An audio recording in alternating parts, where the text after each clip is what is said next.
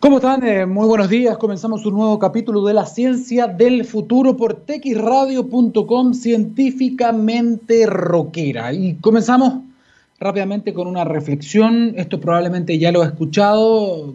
Como programa nos sumamos también a nuestra decepción, nuestra frustración al ver eh, el, presupuesto que se le ha otorgado al área de la ciencia, de la innovación en nuestro país más bien al retroceso en, la asignación de recursos que se ha podido observar y que no ha dejado indiferente a rectores de universidades, a científicos, a representantes de la academia, también a algunos parlamentarios que hace rato vienen empujando la investigación científica en nuestro país, porque mm, se entiende que eh, esto es una inversión a mediano plazo, pero son las bases que van a sentar el desarrollo de nuestro país, un nuevo tipo de generación de trabajo y la oportunidad real de entregar valor agregado a nuestra sociedad y salir del, em, del subdesarrollo. Eso siempre se ha dicho, eso ha estado en todos los discursos, ha estado en todas las campañas políticas. Entendemos que estamos en medio de una pandemia como no habíamos tenido hace décadas. Eh, sin embargo, eh, algo que ha dejado muy claro justamente la irrupción del coronavirus el impacto del coronavirus es la importancia de tener una capacidad, una comunidad científica sólida, robusta, que esté colaborando, que cuente con los recursos y tener ese capital humano avanzado. Lo decimos en parte por la, situación muy compleja que tienen hoy día algunos becarios eh, en otras partes eh, chilenos que están en el extranjero. Lo decimos también por la cancelación de becas Chile para el próximo año. Entendemos que gran parte de las becas continúan lo sabemos. Sin embargo, no, hay que seguir apostando por eso. Eh, se ha hecho un cálculo de cuánto es la reducción del presupuesto, el, recorte en el ítem ciencia y, según algunos cálculos, sería un 9% del total en el global. Chile ya tenía una cantidad destinada a este ítem muy bajo si nos comparamos con el club, ¿no? este club de países que, nos, tanto nos gusta, que es la OCDE. Ya estábamos en último lugar en ese lado pero ahora con esto vamos a quedar un poco más bajo todavía, por lo tanto no se entiende, esto no ha sido bien recibido por, eh, por la academia, estamos hablando más o menos de este, un 9% de retroceso, que sería, según algunos cálculos, algo así como 67 mil millones. Eh, y de alguna forma lo que estamos haciendo es hipotecar eh, el futuro, el futuro que el futuro de Chile que puede estar en las manos de jóvenes, de hombres y mujeres que pueden estudiar afuera, que pueden formarse, que pueden tener mucho más apoyo en sus investigaciones. Y no solamente en las personas que quieren estudiar becas, ¿no? También hay un retroceso en, un montón de programas interesantes, en el Fondo de Innovación se retrocede un 15%, en la Agencia de Investigación y Desarrollo se retrocede un 9%, en la Iniciativa Científica Milenio un 9% también, capacidades tecnológicas en general un 20% menos.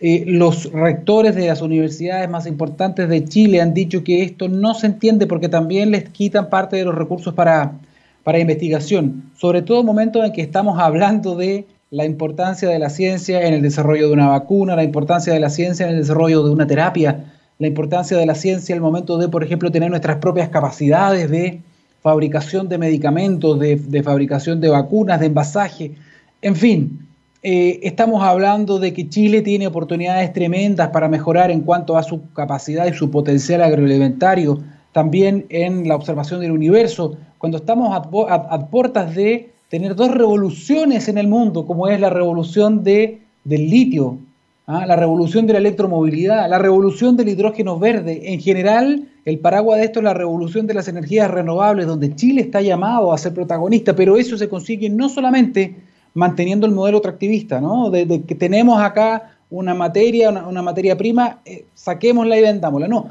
teníamos la capacidad además de ser potencia en exportación de conocimientos, de, conocimiento específico, en lo que es hidrógeno verde, en lo que es energías renovables, pero para eso hay que apostar, hay que apostar al capital humano y con lo que se ha hecho se está hipotecando ese futuro y es lamentable, eh, se entiende, insisto, que hay prioridades importantes, que estamos en medio de una pandemia, pero no hay que olvidar que de esta forma, apostando en ciencia y tecnología, también se puede abordar esta pandemia y las pandemias que van a venir porque ya se sabe también que vamos a tener problemas. Está el tema del cambio climático. Chile puede ser un protagonista importante de esto, pero para eso hay que seguir apoyando las capacidades tecnológicas, científicas, de investigación y quitando recursos, eso se ve mucho más lejano.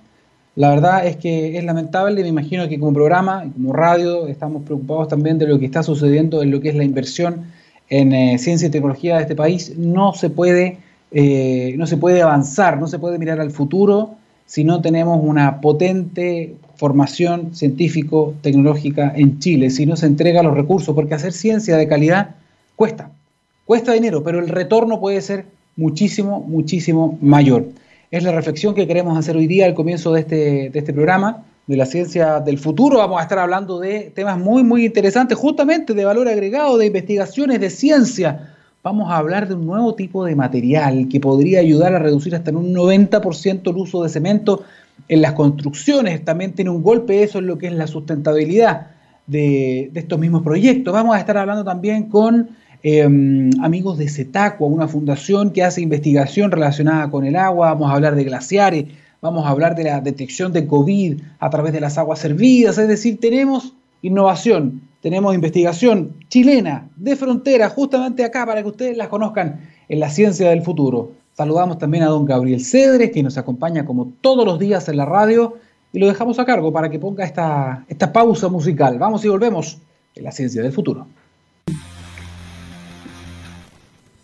Estamos de vuelta en la ciencia del futuro por TX Radio, se lo habíamos adelantado, tenemos dos grandes entrevistas, vamos a comenzar con la primera y nos conectamos rápidamente a esta hora con Carmen Lacoma, ella es gerenta general de CETACUA. Bienvenida a la ciencia del futuro, buenos días. Hola, buenos días Daniel. Gracias en primer lugar por la invitación al programa. No, un honor para nosotros tenerte acá en, eh, en TX Radio y quería entrar haciendo una pequeña introducción, porque vamos a hablar primero respecto de glaciares.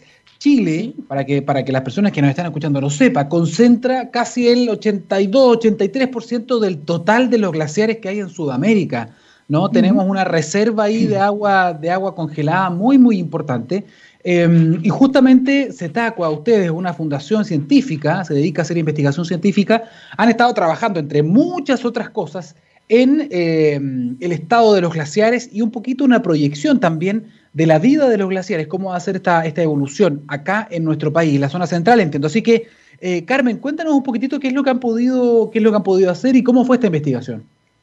Bueno, pues mira, el, proyecto es un proyecto que eh, se encarga eh, por parte de la Sociedad de Canalistas del Maipo, eh, de la Junta de Vigilancia del Río Maipo, primera sección, y de Aguas Andinas. bueno, no te lo he comentado, Daniel, pero el, modelo del centro Zetaco es un modelo súper interesante porque de alguna manera lo que hace es aglutinar, por un lado, la academia, la empresa y, y, lo público. ¿no? Entonces, nosotros resolvemos desafíos eh, relacionados con el ciclo integral del agua y el medio ambiente. Y en este caso en concreto eh, la empresa Aguas Andinas junto a la Junta de Vigilancia y la Sociedad de Canalistas deciden encargar este proyecto eh, cuya finalidad es evaluar qué parte del caudal del río Maipo, que es el río que abastece fundamentalmente la ciudad de Santiago, qué porcentaje de caudal del río procede de los glaciares y cómo ese caudal puede verse afectado por las proyecciones eh, de cambio climático. ¿De acuerdo? Entonces, eh, bueno, un poquito eh, en, la, línea de lo que comentabas, Daniel, efectivamente eh, los glaciares son una parte muy importante dentro de lo que es, digamos, la aportación de, de, agua en Chile, pero básicamente esto ocurre en la zona central. En la zona central y en concreto el río Aconcagua, el río Maipo y el río Rapel son ríos donde el, el porcentaje de agua procedente de los glaciares tiene máxima relevancia. Esto, por ejemplo, no ocurre tanto en el sur, donde, donde hay mucha pluviometría y, por consiguiente, gran parte del caudal procede de la lluvia, de la pluviometría, no de los glaciares. De ahí la relevancia de hacer este estudio, además enfocado en el río Maipo.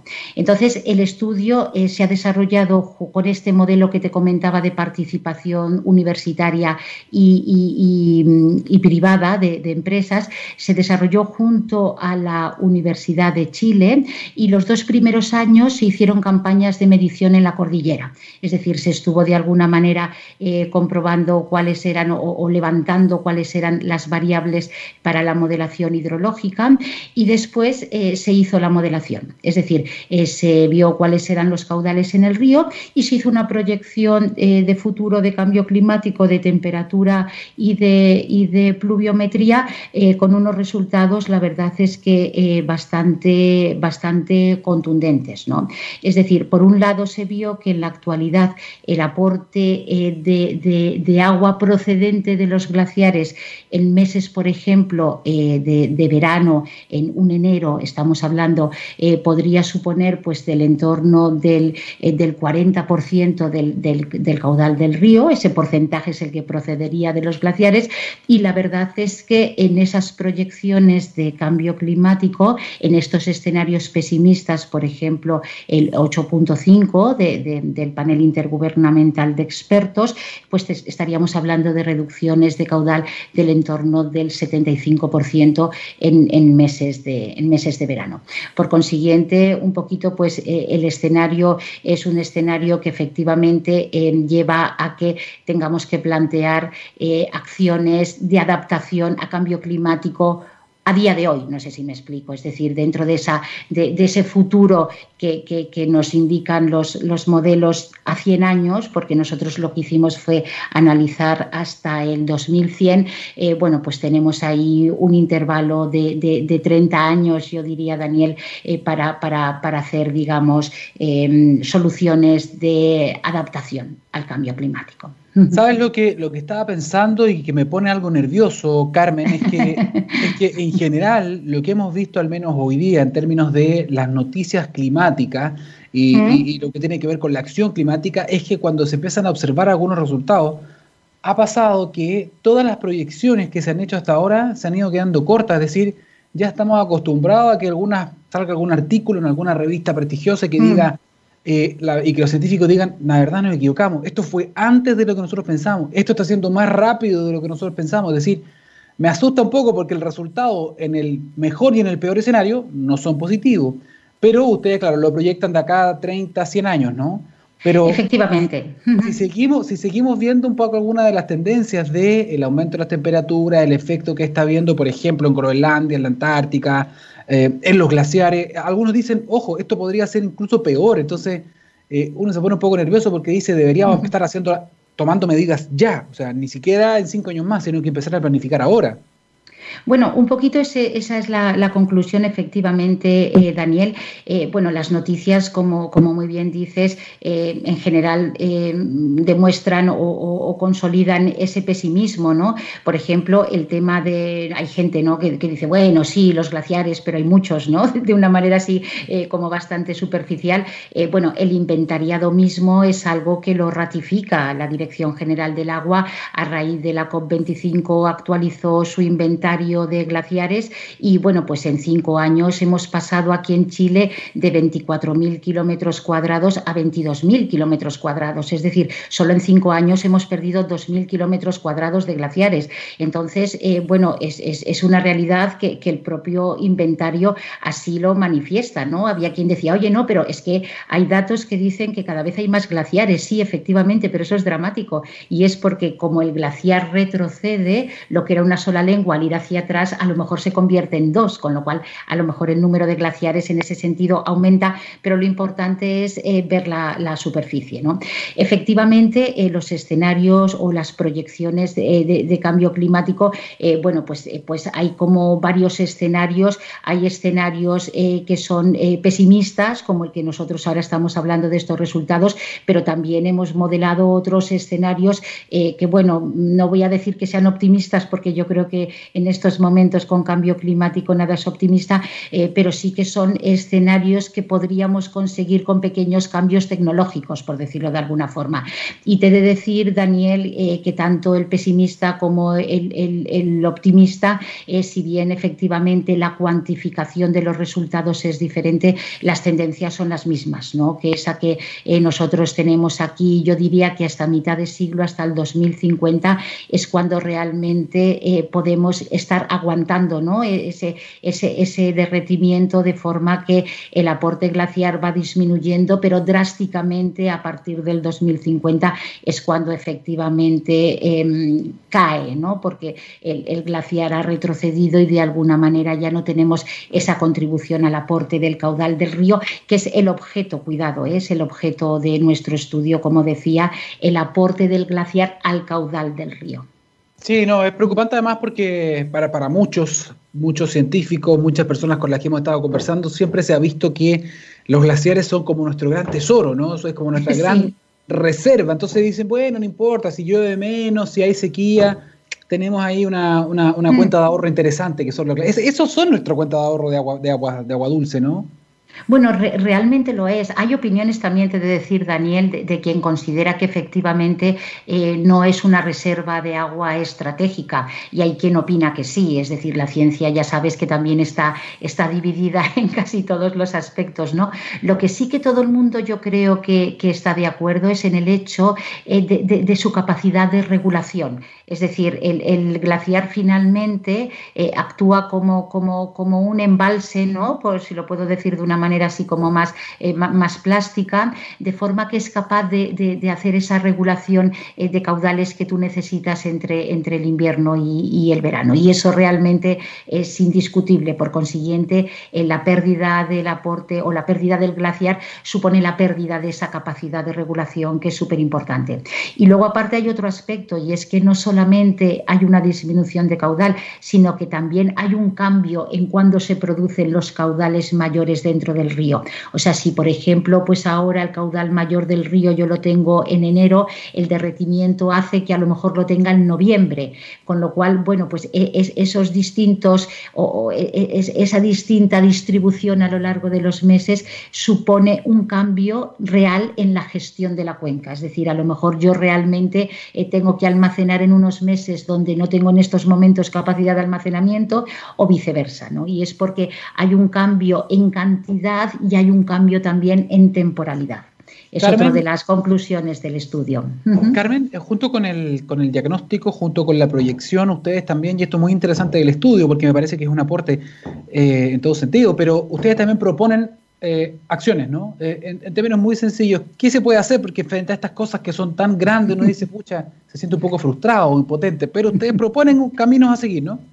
Bueno, el, realmente el estudio lo que hace es aportar los datos, aportar el caudal y, aportar el modelo como tal y por consiguiente a partir de ahí nosotros como centro de investigación de alguna forma terminamos. ¿no? Entonces, eh, en ese momento agarra el testigo el, responsable o el regulador de, Cuenca, eh, que es quien propone. Entiendo que también eh, aquí hay una componente, Daniel, de, política pública, ¿no? en el sentido de, que, bueno, pues eh, puede haber eh, soluciones y ahora simplemente eh, relaciono una batería que no tiene por qué ser la solución en este caso de, la cuenca, ¿no? Pero puede haber pues desde la construcción de, un nuevo embalse hasta acciones en concreto de protección de los mismos glaciares.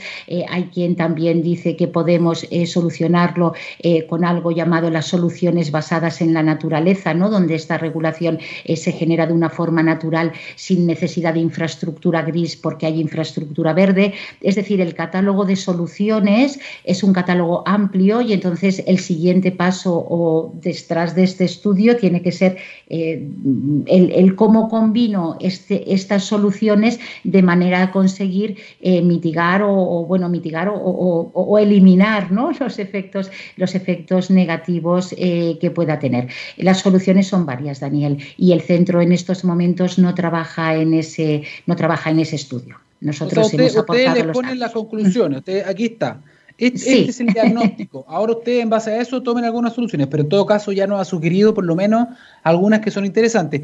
Eh, Carmen, estamos conversando con Carmen Lacoma, ella es gerente general de Cetacua. Esta fundación, que trabaja junto con Aguandinas también, eh, están, están trabajando en, diferentes cosas al mismo tiempo. ¿ah? No piensen ustedes que solamente están enfocados en estudiar los glaciares, no también se han metido en la contingencia sanitaria, ¿no? en, la pandemia.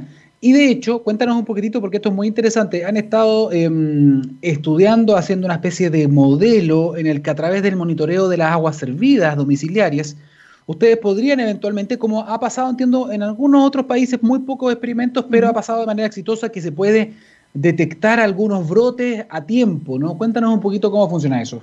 Sí, efectivamente. Este es un estudio también, bueno, como decías, el centro tiene varias líneas de investigación y una de ellas, la anterior que estábamos conversando, Daniel, correspondía a la línea de recursos hídricos, pero también tenemos una línea muy interesante de, desarrollo sostenible, ¿no? Entonces, el, estudio este que comentas es un estudio que se enmarca dentro de una ciencia que es eh, la ciencia de la epidemiología basada en las aguas residuales. Es decir, eh, ya sabemos todos que el cuerpo humano excreta o, puede excretar lo que es eh, material genético del SARS-CoV-2, que es el virus de, la COVID-19, eh, incluso una semana antes de, que, se tengan síntomas. Por consiguiente, la detección de, ese material genético en las aguas residuales eh, puede ser utilizado como una alerta temprana para ver poblaciones que son asintomáticas y que, sin embargo, ya tienen el virus instalado. Esto, eh, bueno, nosotros estamos haciendo aquí en Santiago, ahora te explicaré con un poquito más de detalle el proyecto para el SARS-CoV-2, pero por ejemplo, en el norte de Europa hay muchísimo expertise precisamente en la detección del consumo de drogas, es decir, se utilizan las aguas residuales eh, para detectar estupefacientes, consumo de drogas y de alguna manera pues mapear dónde se producen este tipo de, consumos. ¿no? Eh, bueno, como decíamos aquí nosotros en, en Santiago estamos haciendo haciendo un trabajo con, un grupo de universidades. Estamos trabajando eh, con la Universidad Católica, con la Universidad Andrés Bello. Eh, también tenemos científicos de la Universidad del Desarrollo y de la Católica de Valparaíso. Entonces, este grupo de cuatro universidades y cinco, y cinco especialistas junto a Aguas Andinas, eh, estamos, y Zetagua, estamos desarrollando el proyecto que le llamamos el, el City Sentinel, que es, que es un proyecto, como decía, de alerta temprana. Entonces lo que hacemos es alcanzamos o agarramos muestras del alcantarillado y de las biofactorías, eh, detectamos el material genético y con eso hacemos una em, correlacionamos con los casos eh, positivos de SARS-CoV-2 y hacemos una, una, correlación y una prognosis para detectar cuando efectivamente eh, hay virus sin que haya sin que haya digamos em, casos ¿no? de, de una forma activa. Entonces, eh, bueno, de alguna manera eh, es un proyecto que, realmente levanta mucho interés. En otras ciudades en Europa se está, se está haciendo y un poquito, bueno, pues sobre todo el plantearlo sin generar alarma, ¿no? Porque nosotros lo que, lo que de alguna manera detectamos es material genético. La, detección de material genético de ARN eh, no significa la detección del virus completo tal y como estamos acostumbrados a verlo con la corona. Es decir, hay un paso posterior que es la prevalencia, es decir, nosotros no sabemos si el virus está completo o no, lo que detectamos es el material genético e incluso habría, Daniel, un pasito más y es que una vez detectado que el virus está completo, habría que analizar si ese virus es infectivo, lo que se llama la infectividad, es decir, habría que ir a un laboratorio eh, bueno, pues de una bioseguridad altísima para detectar que es capaz. Por consiguiente, vuelvo al principio, no hay que generar alarma, nosotros lo que detectamos es la existencia de material genético y bueno, la verdad es que ahora en estos momentos seguimos con la campaña de muestreo, un poquito a ver si agarramos algún pic después del 18, ¿no? ahí, estamos, ahí estamos trabajando, Daniel. Hemos visto, yo he visto algunas de, de las imágenes de las personas aquí vestidas de blanco con toda su indumentaria técnica, ¿no? Sacando muestras. Eh, mm. Mi pregunta es, ¿esto de alguna forma serviría como, como, un modelo predictivo quizás? Porque es muy probable, lo estaba leyendo, creo que fue la Universidad de Manchester o Cambridge, mm. no sé dónde fue, donde había un modelo similar y a través justamente del análisis de las aguas servidas de estas universidades, de los campus, pudieron detectar, por ejemplo, la presencia del virus en un sector mm. específico y por lo tanto pudieron aislar justamente a las personas, hicieron test y efectivamente pillaron a dos jóvenes que tenían el virus, pero ellos no sabían, o sea, eran asintomáticos y, a, raíz de esto fue que pudieron detectar y evitar un brote. Efectivamente, bueno, ese es el objetivo del estudio precisamente, es generar este sistema de alerta temprana donde tú detectas la presencia de este material genético antes, como dices en el caso del campus de Manchester, antes de, que esos casos eh, sean positivos con un PCR, digamos, de humanos. Y bueno, de alguna manera eh, es mucho más, más, más sencillo el focalizar o el pesquisar eh, en ese grupo poblacional que está aportando a ese punto de la red de aguas servidas que tú estás analizando. De alguna manera, en, este proyecto hay como dos grandes desafíos. El primer desafío es precisamente la detección del material genético. Parece una obviedad, pero no lo es. Los laboratorios están preparados para detectar el SARS-CoV-2 en humanos, pero en aguas servidas el, procedimiento es, diferente. Ese es el primer desafío, el, el protocolo de analítica. Y el segundo desafío, precisamente, es eh, el ser capaz de, encontrar cuáles son los puntos de monitoreo que te permiten generar estas alertas. Es decir, si tú realmente detectas el material genético en un agua residual cuya cuenca vertiente es de 12 millones de habitantes, bueno, pues tú sabes que ahí en ese entorno de 12 millones de habitantes eh, hay material genético, ¿no? Pero, pero bueno, el ser capaces de buscar esos puntos, ¿no? De la red de aguas hervidas que de alguna manera te permitan generar esas políticas, ¿no? Por ejemplo, pues de, puesta en cuarentena, ¿no? De, una comuna específica, de un grupo de comunas, etcétera, es, un poco el, objetivo o el valor que de alguna manera puede dar este proyecto. Nosotros la verdad es que, bueno, eh, estamos muy contentos y es un proyecto que, aparte del interés, ¿no? Del trabajo con estas, con estas cuatro universidades, bueno, pensamos que es el ejemplo, el ejemplo, digamos, como de libro, ¿no? De, cómo la ciencia eh, está ayudando a la salud de, las personas. ¿no? Entonces, eh, bueno, en ese sentido es un proyecto que, como ves, le tenemos, le tenemos mucho cariño al, City Sentinel. No, y además City Sentinel también es el fruto, tú lo decías, pero quiero resaltar esto porque es el fruto de una fundación, una de investigación académica, universidades y la empresa privada. Por lo tanto, es, una, es así como deberían hacerse, digamos, estas estas alianzas, ¿no? Siempre respondiendo a algún problema concreto de la sociedad. Eh, dicho eso, dicho eso, y esto responde a mi ignorancia de cómo funciona un poco la red, ¿no? Pero, ¿cómo, cómo es básicamente para entender? Ustedes van a ciertos puntos que son estratégicos donde ustedes saben que confluyen, no sé, las aguas de un sector. O sea, si ustedes detectan esto, ¿cómo ustedes pueden hacer esa trazabilidad y decir, esta agua proviene de esta manzana o de este barrio, de esta comuna? ¿Cómo es eso? Bueno, porque nosotros de alguna manera el hecho de la participación de aguas andinas que, tiene la, red absolutamente metabolizada, ¿no? porque es, la red de aguas servidas de, la región metropolitana prácticamente, eh, pues nosotros eh, somos capaces de relacionar el punto con la cuenca o el grupo de, vamos a decirlo, de, manzana eh, que, aporta a ese punto donde nosotros estamos agarrando el agua residual. Por ejemplo, eh, estoy, estoy poniendo un ejemplo muy pequeñito, vamos a suponer una localidad, Curacaví, por ejemplo. Pues eh, la, estación de, aguas residuales de, de Curacaví, de alguna manera, agarra o vierte a ella la población, por ejemplo, pues de todo Curacaví. Entonces, si yo a la entrada de la planta de aguas servidas de Curacaví detecto, estoy poniendo un ejemplo, detecto, el material genético, puedo decir que en esa población de Curacaví yo tengo material genético.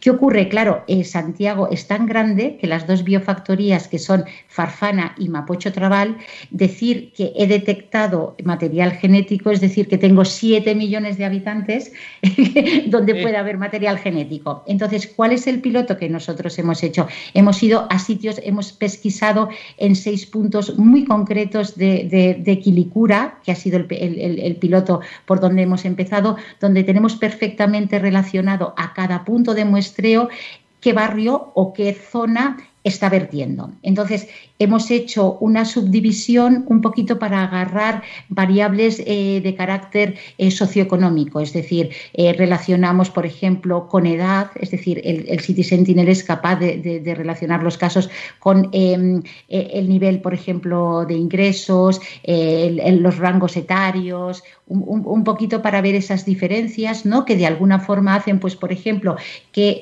en aquellos puntos donde la población vive, por ejemplo, en unas condiciones de mayor proximidad, eh, pues, pues a lo mejor en, esas zonas efectivamente se detecta que el número de casos es, mucho mayor, ¿no? que, en aquellos sitios donde existe una red habitacional como, como más dispersa y por consiguiente las posibilidades de contagio son menores. Entonces, la, correlación, digamos, directa entre el punto de muestreo en la red de alcantarillado o en la biofactoría ya al final ¿no? de, todo, de todo el proceso de las aguas hervidas con la población que está vertiendo a ese punto es una relación inequívoca, es una relación directa eh, que nos da, digamos, el conocimiento de la red de aguas andinas en, este caso de la, región metropolitana. Bueno, esperamos enterarnos más en el futuro, ojalá en el cortito plazo de los resultados también de City Sentinel y cómo van con ese piloto. Así que Carmen eh, Lacoma, gerente general de Cetacua, muchísimas gracias por participar de nuevo, por contarnos las novedades que están desarrollando en conjunto con universidades, en conjunto también con, con Aguas Andinas. Ah, que tengas un muy buen día. Muy, muchas gracias, Daniel. Gracias por la oportunidad. Que tengáis buen día también vosotras. Chao, Carmen. Chao. Bien, ahí estábamos escuchando justamente un ejemplo de una alianza virtuosa entre la academia, la empresa privada, las fundaciones científicas. Hablando de eso, ah, cuando miramos al futuro vemos una compañía con un propósito claro. En Anglo American se han propuesto reimaginar la minería para mejorar la vida de las personas. ¿Cómo lo están haciendo? Poniendo la innovación en el centro de todo. De esta forma seguirán impulsando y estando a la vanguardia de la industria minera, adaptándose, buscando mejores formas de extraer y procesar minerales, usando menos agua y menos energía. El futuro está cada vez más cerca. Anglo American, personas que marcan la diferencia en minería. Hacemos una pausa en la ciencia del futuro y volvemos con más. Vamos y volvemos, espérenos.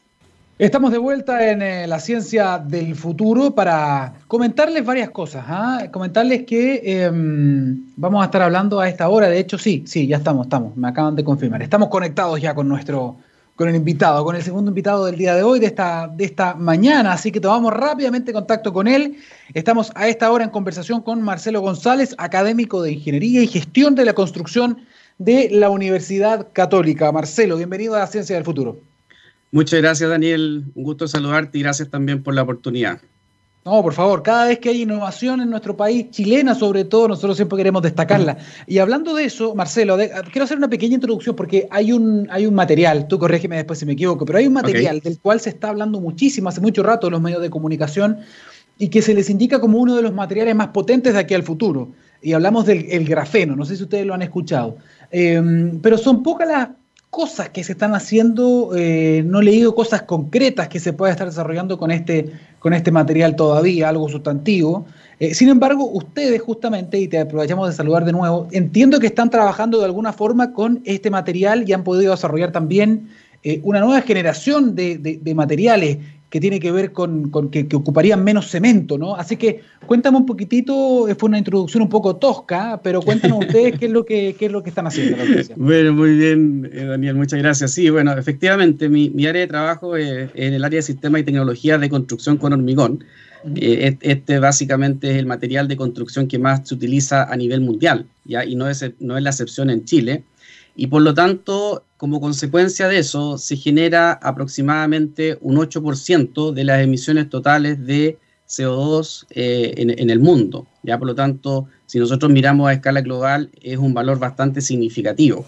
Y, yo siempre digo, para los que creemos en el cambio climático, ¿verdad? Se, considera que este CO2 es el principal precursor del cambio climático y por lo tanto ha existido eh, ya por muchos años un, un énfasis muy importante a nivel mundial de cómo nosotros logramos reducir estas emisiones o estos gases de efecto invernadero en el hormigón. Y ahí es donde nace la principal eh, motivación, cómo desde Chile nosotros podemos generar eh, una contribución ¿cierto? Hacia, hacia el mundo. Y, básicamente lo, que yo me di cuenta luego de volver de mi doctorado en Canadá es que, Chile tiene varios pasivos ambientales, son residuos de industrias que eh, en estos momentos se van a botadero y no les estamos dando ningún valor agregado.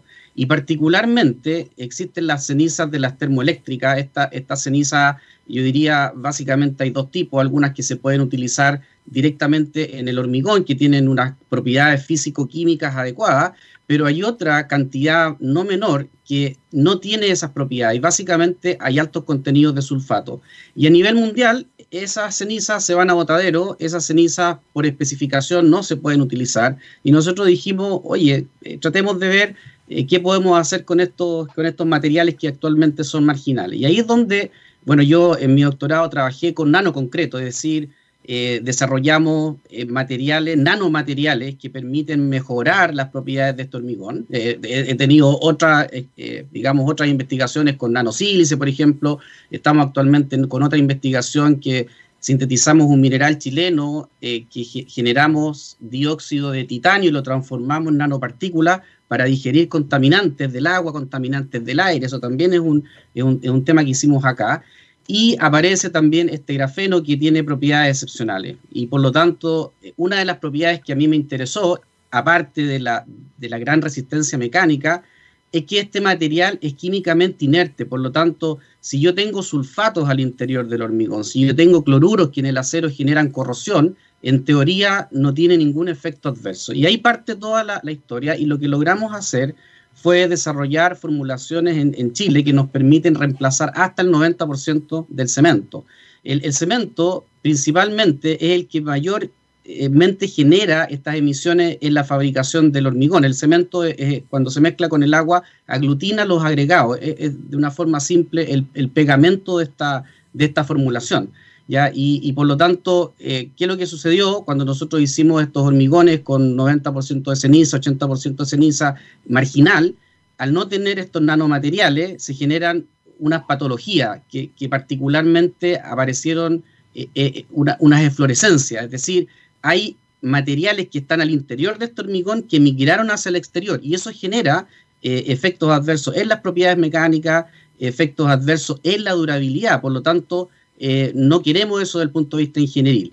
Sin embargo, cuando nosotros agregamos estos nanotubos de carbono que hacen un efecto físico-químico, prácticamente estos hormigones están íntegros. Ya, por lo tanto, nos abre nuevas fronteras, nuevas oportunidades de explorar estos materiales marginales. Tengo varias preguntas, tengo varias Absolutamente, por favor. En la, explicación, porque para entender todo desde el comienzo, Tú me hablabas, y esto es muy interesante, que ustedes miraron, dijeron ya, ok, ¿dónde hay pasivos acá? ¿Dónde hay cosas que en el fondo se consideran residuos que nosotros podamos tomar y recuperar? O sea, hay toda una cuestión, hay una cuestión circular también acá. Y ustedes dijeron, ok, la ceniza de las termoeléctricas. Cuéntame en simple, ¿qué son las cenizas de las termoeléctricas para gente que a lo mejor no, no sabe lo que son las cenizas de una termoeléctrica, por ejemplo? Perfecto. En, en el proceso de producción de energía, eh, tú tienes diferentes formas. Claramente Chile, y, me alegro por eso, ha migrado en estos últimos años a eh, energías renovables, pero sin embargo todavía en nuestra matriz energética tenemos estas centrales que, generan energía. Y ahí básicamente lo que sucede en el proceso interno que se quema carbón. Es decir, estás quemando un combustible fósil. Y por lo tanto, en ese proceso se genera como producto de la combustión este residuo, ¿cierto? Cuando, por ejemplo, y me disculpan por el, Exactamente, me, disculpan por el ejemplo tan simple, pero cuando ustedes hacen asado en la casa, ¿verdad? Y, tú quemas carbón, ¿cuál es el residuo de la quema del carbón? es una ceniza. Entonces, es un polvo fino, eh, una morfología, si uno lo mira al microscopio, son unas esferas casi perfectas, que tienen cierta distribución de tamaño, pero también tienen propiedades químicas. Ya, eso, básicamente ¿Qué, la ceniza. ¿qué, propiedad química tiene? Porque en el fondo ese pasivo ambiental o ese residuo, lo, que se hacía con eso era botarlo básicamente, me imagino, con algunas medidas, pero no se ocupaba en nada, ¿o sí? Ah, eh, eh, ah, hay, hay un, uso, hay, hay, mira, desde el punto de vista químico, eh, hay dos tipos de, ceniza. En, antes de los años, diría yo, 2010, entraron a nivel mundial nuevas normativas medioambientales que querían disminuir las emisiones de los sulfuros en las centrales termoeléctricas y por lo tanto todas las plantas termoeléctricas generaron procesos de desulfurización. ¿Y eso qué significaba? Que esto, esto, estos azufres eh, se, toman desde la, el proceso de combustión eh, y quedan eh, en la ceniza. Ahora, hay algunos procesos en los cuales es, esos, azufres no, no, quedan embebidos dentro de, de, este polvo ya en otras sí, son, son tecnologías distintas. Yo me atrevería a decir que en Chile más del 50% de la ceniza tienen estos sulfatos, tienen estos, estos materiales que desde el punto de vista del desempeño del hormigón nos van a dar dolores de cabeza y que fue lo que demostramos desde el punto de vista experimental. Ya, entonces, ustedes toman esta ceniza, la ocupan justamente en la formulación de este nuevo material, ¿no? Así es. Eso es lo que hace, perfecto. Y tú me habías comentado que cuando lo ocuparon para sus primeras formulaciones generaba un aflorecimiento, o sea, generaba unas imperfecciones en el ladrillo, digamos, en el material. ¿A qué te refieres exactamente con eso? Exactamente. la, fluorescencia son básicamente, si tú tienes un, asumimos que tengo este ladrillo hecho de este material, eh, son pequeñas eh, partículas que migran desde el interior de la microestructura de este material hacia el exterior. Entonces, ¿cuál es la consecuencia de eso? Que yo tengo migración de material desde, desde adentro hacia afuera, por lo tanto me queda una estructura mucho más porosa, una microestructura mucho más porosa. Y por lo tanto, si yo tengo una microestructura mucho más porosa, eh, e, eso va en desmedro de las propiedades mecánicas, es decir, esta, este ladrillo, ya que lo estamos describiendo de esta forma, va a resistir menos. Y también, dado que eh, hay materiales que migraron desde el interior hacia el exterior, este material va a durar menos. Nosotros igual tenemos obras de ingeniería que, esperamos se diseñen para durabilidades de más de 100 años. Por lo tanto, tenemos que ser súper cuidadosos cuando seleccionamos los materiales pensando en el, en el largo plazo. ¿ya? Ahora, perdona, cuando incorporamos estos nanotubos de carbono, que son partículas muy pequeñas y que quedan dispersos dentro de esta matriz, ahí sucede algo mágico, ¿cierto? Porque estas fluorescencias que que, pasaron en el material sin nanotubo, eh, logramos controlar el deterioro. Y ahí, lo que al menos hasta ahora la explicación que tenemos, aparece un, fenómeno químico que estos sulfatos se adhieren a, a estos nanotubos de carbono y por lo tanto no migran, pero además, y esa es la magia de la nanotecnología, aparecen una serie de productos internos que hacen que la microestructura sea mucho más densa, por lo tanto generan que eh, estos sulfatos no vayan hacia el exterior. Y como consecuencia de lo anterior, se mejoran las propiedades mecánicas y también mejoramos la durabilidad de, estos nuevos materiales. Marcelo, cuando hablamos de estos nanotubos que ustedes eh, utilizan, ¿eso cómo, cómo lo agregan al, producto? ¿A través de un polvo? Eh, ¿Cómo lo hacen? Perfecto. los, nanotubos son, eh, tal como lo dice el, concepto, ¿cierto? Unos tubos muy pequeños, ¿ya? nosotros usamos unos nanotubos que tienen de diámetro aproximadamente 40 nanómetros, ¿ya? E, y el largo es del orden de 1,8 micrones, o sea, son, son tubos muy, muy pequeñitos. Y las paredes de estos nanotubos son de grafeno. Ahora, una, una de, de, los problemas que tienen estos materiales, los materiales finos se tienden a aglomerar. Y yo lo que necesito es tener un material que esté lo más homogéneamente distribuido en toda esta matriz cementicia. Por lo tanto, lo que nosotros hicimos, si, cuando tú compras estos nanotubos, son efectivamente un polvo. Yo lo que veo es como un polvo negro.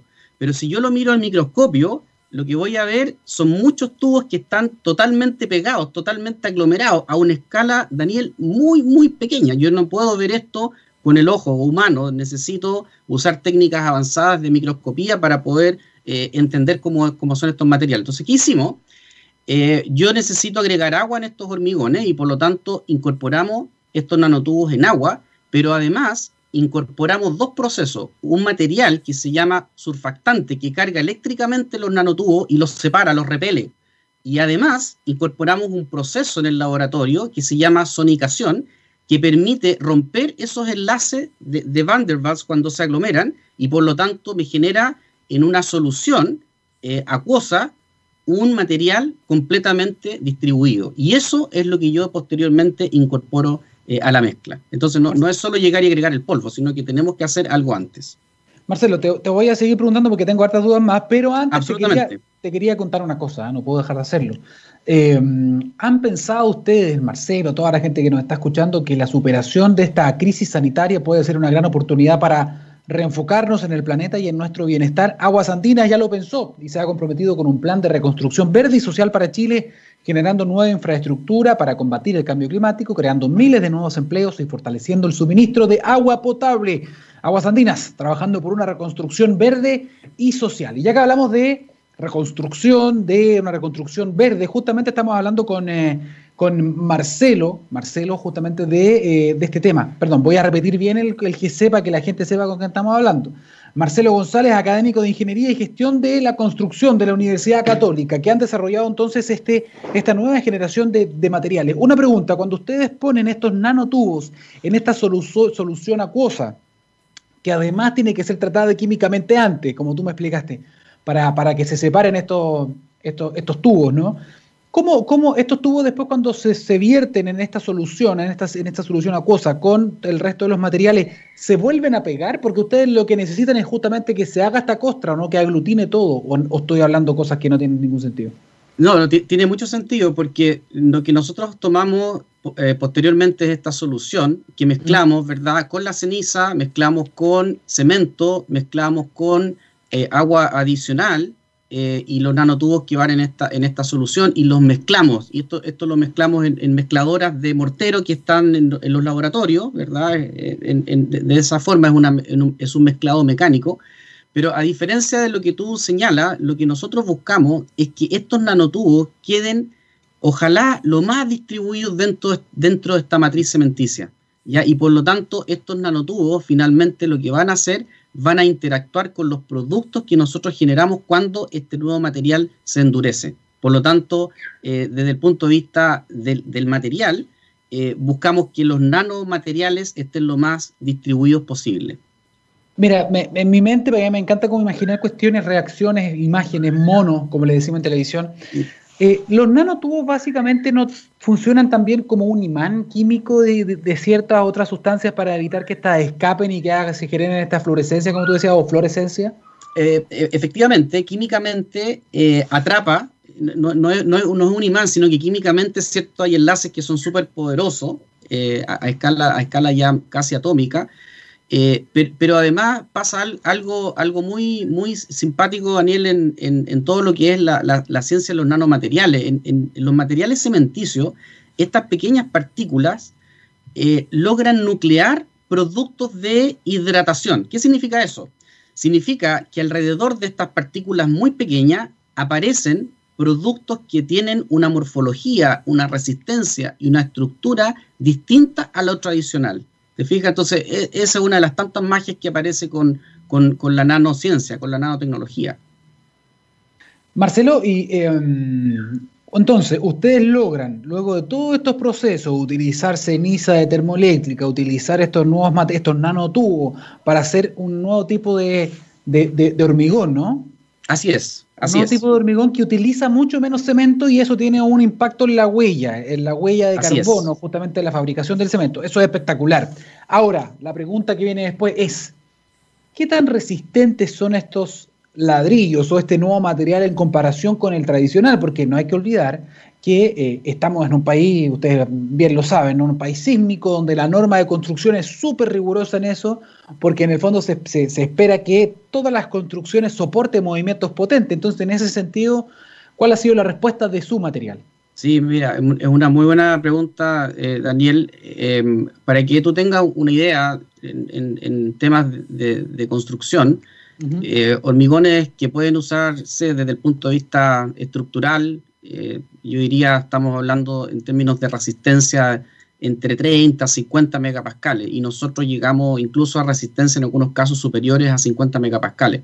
Ahora, en edificios, en mega edificios como el Costanera Center, las resistencias son, mu son mucho mayores, pero, creo que todavía tenemos espacio para crecer en términos de, resistencia. Así que la buena noticia es que también desde el punto de vista mecánico, eh, desarrollamos este material con buenas prestaciones eh, de, resistencia. Ahora, eh, desde el punto de vista experimental, además, eh, logramos adaptar ensayos que nos permiten simular la durabilidad de este material. Es decir, aceleramos los procesos en el laboratorio para saber si estos van a ser tan durables como los hormigones tradicionales. Y la verdad que los resultados también son súper promisorios en ese sentido. Marcelo, hay algo sí que te tengo que preguntar porque muchas veces uno se ilusiona, uno ve desarrollos científicos nacionales de gran nivel como el que ustedes nos están contando, con un impacto verde, un montón de cuestiones, ¿no? Eh, pero muchas veces quedan ahí. Entonces, mi, pregunta es, ¿ustedes están trabajando también en transferencia? Porque lo ideal a mí me encantaría en un año más volver a hablar contigo y decirte ya, ¿en qué estamos? Entonces que tú me digas, nosotros ya hicimos una alianza con una constructora y esto ya está en el mundo real, en el mundo comercial. ¿Están también trabajando en eso o todavía nos falta en general a la academia, visto que muchas veces justamente ahí está el gran talón, el gran talón de Aquiles, en ese vaso comunicante? Tenemos tremendas ideas, pero no llegan al, al mundo privado. Sí, bueno, es, eso yo creo que es un desafío enorme que tenemos a, nivel país. Sin embargo, eh, desde la universidad nosotros estamos impulsando un futuro centro de innovación del hormigón, que es un tema aparte del, del proyecto que estamos hablando. Pero justamente este futuro centro, que ya hemos trabajado más de tres años como Grupo de Innovación en Construcción con Hormigón, es una iniciativa que vincula a la academia con el sector público y también con el sector privado. Y, justamente ahí estamos aprovechando estas eh, asimetrías, ¿verdad? Invertimos poco en I+D, la industria en general muchas veces tiene poca capacidad de hacer I+D, nosotros como universidad lo tenemos, pero a veces nos quedamos en el paper y no logramos esa transferencia. Entonces, creemos que este, este tipo de iniciativa nos va a permitir acortar esa brecha y de verdad, Daniel, creo que lo necesitamos, lo necesitamos como país, absolutamente. Perfecto. Ahí sí, perfecto. Entonces, Marcelo González, muchísimas gracias. Yo, como estamos en teletrabajo, estoy aquí con mi hija, así que tengo que también hacerle caso. Me imagino que sabe lo que estoy viviendo. Eh, académico de Ingeniería, muchas gracias de la Universidad Católica. Gracias por contarnos esta innovación. Y también, solamente una pequeña mención, porque nos quedan muy poquitos segundos, respecto de eh, tu posibilidad de hacer un posgrado en Canadá, que eso permitió tener los conocimientos para poder después venir acá a Chile y hacer innovación como esta, que le sirve a todo el país. Por lo tanto, eh, un nuevo tirón de oreja a lo mejor, porque tú eres un ejemplo en el fondo de ese tipo de programas públicos que lamentablemente están en riesgo ahora a raíz de la pandemia. Marcelo, muchísimas gracias. Muchas gracias por la oportunidad, Daniel. Que tengan buen día. Que te vaya muy bien. Muchas gracias. Bien, estábamos escuchando entonces Innovación eh, Nacional y también les queríamos comentar antes de terminar este programa, junto a don Gabriel Cedres, que es Huawei, trabaja permanente e incansablemente para derribar la brecha digital y satisfacer las necesidades de Chile y el mundo en materia de conexión. La empresa tiene como propósito que los servicios digitales sean más accesibles para todos y busca soluciones en base a investigación y desarrollo para transformar la industria de la tecnología, aportando operaciones más eficientes, nuevos modelos de negocios y mejores experiencias para las personas. Huawei, llevar lo digital a cada persona, hogar y organización para un mundo inteligente y totalmente conectado. Junto a mi pequeña hija Martina Silva, llegamos entonces al final de este capítulo de la ciencia del futuro. Los dejamos invitados a una mañana muy potente en TX Radio. Ya viene Valeria, ya viene la Vale Ortega, viene también Eduardo Fuentes, ahora justo después de esto con la minería del futuro y después la Vale Ortega con electromovilidad en Move. Nos vemos entonces y nos encontramos el próximo jueves junto a la Martina en la ciencia del futuro. Chao, chao.